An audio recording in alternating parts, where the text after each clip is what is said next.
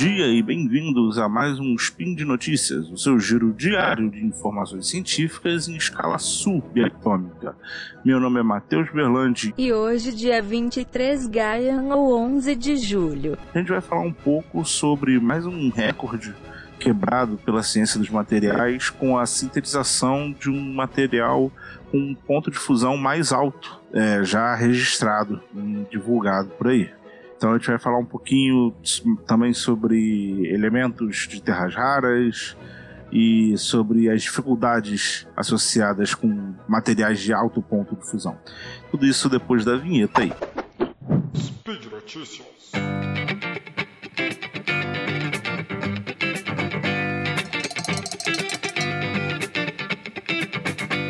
Bom, então a gente vai falar um pouquinho sobre essa nova cerâmica sintetizada aí ela é uma cerâmica baseada num, num sistema triplo de, de carbono, nitrogênio e ráfnio, formando um carbonitreto de ráfnio, né? É, é interessante que ráfnio é mais um daqueles elementos que você provavelmente não faz a menor ideia de que eles estão lá na tabela periódica, mas ele tem boas aplicações de engenharia, ele é um metal é, com boas propriedades de condução térmica, no sentido de que são, é, faz parte da liga de, das ligas de metais refratários, né? É, junto com tungstênio, com vanádio, são metais que já, já têm uma boa propensão a serem materiais refratários e quando aplicados na, nas cerâmicas, né, formando sistemas com carbono, sistemas com nitrogênio, até mesmo alguns óxidos, eles têm propriedades de refratariedade, são, são materiais muito refratários em si, com alto ponto de fusão. E esse carbonitreto de ráfnio, ele veio para tentar quebrar o, o, o, recorde do carbeto de ráfnio, que atualmente era o que se conhecia como o maior ponto de fusão até então.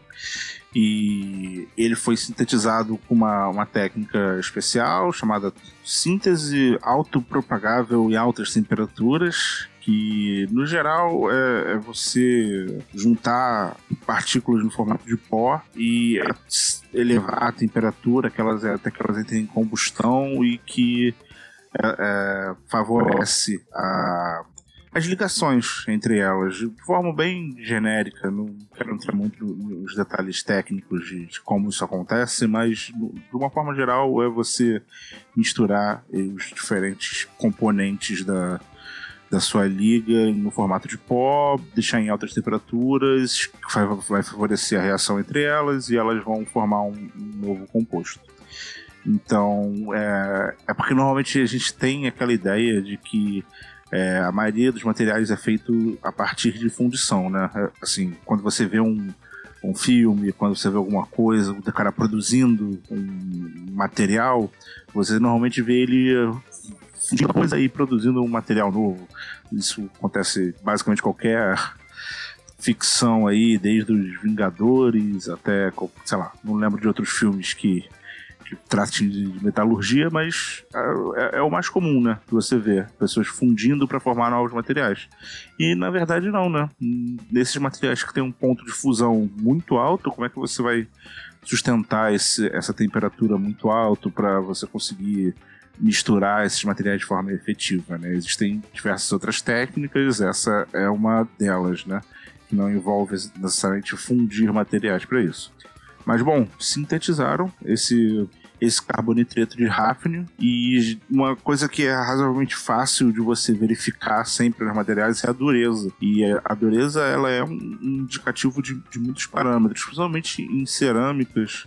É, a dureza consegue se relacionar bem com outras propriedades, porque a dureza também é uma característica advinda do tipo de ligação que está sendo feita nas cerâmicas e essas ligações são muito fortes e estáveis. Então, basicamente, quanto maior a dureza, também maior o ponto de fusão. Não, não é uma relação um para um, assim, mas é, é, é, um bom indicativo, né? Se você quer avaliar quais materiais de repente seriam mais duros que outros, um bom jeito talvez seria você olhar para os pontos de fusão deles. Mas não funciona, não é uma regra geral, tem exceções, como basicamente tudo na ciência, mas pode, uma aproximação grosseira facilita. É, e a dureza dela já foi até maior do que o calculado teórico, e o que já foi um, bom indicativo né, de, de primeiros sinais para esse material. E, bom, uma coisa que também é, é, não é muito comum de se mencionar é que não é muito fácil você medir altas temperaturas. É, você requer equipamentos sofisticados, caros, e nem todo programa de pesquisa tem isso, né? Por acaso, esses, esse programa de pesquisa ele desenvolveu um outro método para tentar comparar, pelo menos, com o carbeto de, de que, que era o material até então com maior ponto de fusão. Então eles montaram um aparato razoavelmente simples, eles botaram uma câmara de vácuo e passaram energia por eles para aproveitar o efeito Joule e aquecer eles com efeito Joule com, sem perda para o ambiente, né? Se tem vácuo, ele não está perdendo por condução pro, pro ar, ele até perde alguma coisa por emissão, mas é pouco, sua fonte de energia é alta. E aí você consegue comparar é, quais amostras vão fundir primeiro, né?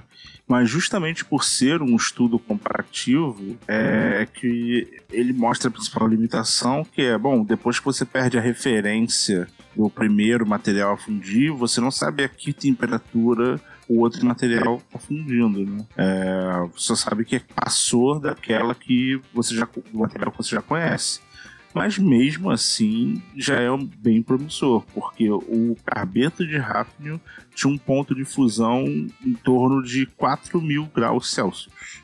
E assim, em termos comparativos, a superfície do Sol tem em torno de 5.500, 5.500 graus Celsius para média, né? Um estimativo e tudo mais.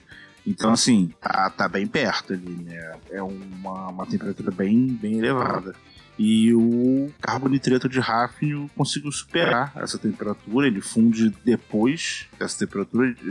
O estudo ainda não concluiu quanto depois, qual é a temperatura de, de, de fusão dele, mas já é um excelente indicativo que ele bateu o recorde anterior de 4 mil graus Celsius. Né? E, bom, isso é, uma, é um excelente avanço nessa área, porque materiais refratários são extremamente necessários em grande maioria das indústrias, desde a siderurgia até as, uma nova geração, de repente, de naves espaciais, porque quando você está pensando em naves espaciais que podem subir, sair da atmosfera e reentrar, se quer usar isso pelo menos mais de uma vez, você está pensando em temperaturas nessa ordem de grandeza, né?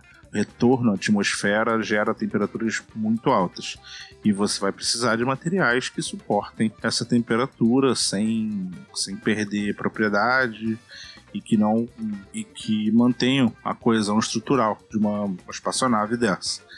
Então a, a tecnologia de refratários está tá, tá, buscando muitos caminhos. Né? Obviamente não, não é só esse uso, assim, refratário é uma coisa necessária no mundo todo. Quando você pensa que é, ferramentas de corte de usinagem usam tecnologia de refratários, é, as mais diferentes é, indústrias usam tem algum apelo por refratários cada vez mais resistentes à temperatura. Né? Então, é um bom avanço, é um, um, avanço interessante que a gente tem que ficar de olho aí para tentar ver qual é o, o, novo recorde de ponto de fusão. É, como curiosidade, é interessante, né? Quantas coisas você conhece que são feitas de Hafnium? É, eu já vou deixar até aqui meu, meu alto jabá futuro que eu vou fazer uma série lá de textos no Deviante, só falando desses materiais que basicamente ninguém se importa, né? Que ninguém está muito preocupado com ah, o preço do Hafnium no mundo, o preço desses metais assim que você basicamente nem conhece e mas são, são muito utilizados toda toda essa, família aí de, de, metais incomuns eles têm utilizações é, muito, muito fortes de pesquisa. Né? A, a pesquisa olha muito para esses materiais porque eles têm características muito boas, apesar de não, não serem muito comuns aqui na Terra, então eles são difíceis de você ter escalabilidade, né? Você dificilmente vai montar uma indústria de produção em massa usando metais é, de terras raras.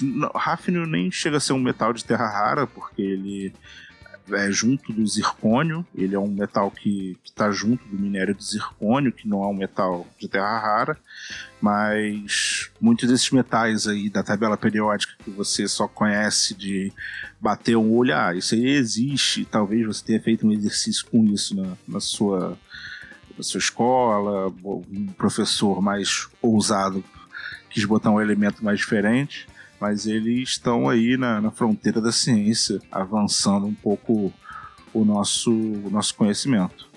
E por hoje é só. Lembrando que os links comentados aqui vão, vão estar no post. É, deixa lá seu comentário também. É, eu estou aceitando sugestão de elementos que ninguém se importa para minha série de textos. Então, atualmente, eu, eu vou começar com o Rafne, eu vou falar mais coisa do que eu falei aqui, que foi, só uma das utilizações. Rafne também é utilizado em outras coisas interessantes que vão aparecer lá no texto, não deixe de conferir os textos também. Os textos são o nosso xodózinho lá de quase todos os redatores. Todo mundo gosta muito de produzir os textos. Eu, pelo menos, gosto bastante. É, então você pode deixar aí embaixo um elemento que você queira saber mais. É... E lembrando que esse podcast só é possível de acontecer por conta do seu apoio no patronato do SciCast, no Patreon, PicPay, Padrim. É, muito obrigado por ajudar a ciência. Quem, quem não consegue ajudar financeiramente, é, que, que divulga, que fala, que mostra para os amigos, que consome o conteúdo e, e se torna uma pessoa mais é, mais interessada em ciência também. Já grande abraço, vocês realmente fazem a diferença e, e fazem sentir que todo mundo aqui está contribuindo um pouquinho, né? Um grande abraço e é isso aí. Se importem mais com os metais que ninguém se importa. Eu, tô nessa campanha aí. Até amanhã.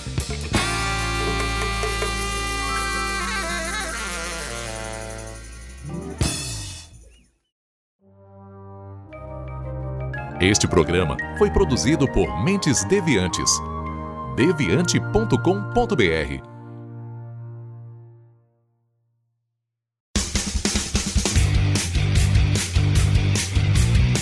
Cortes, edição de podcast.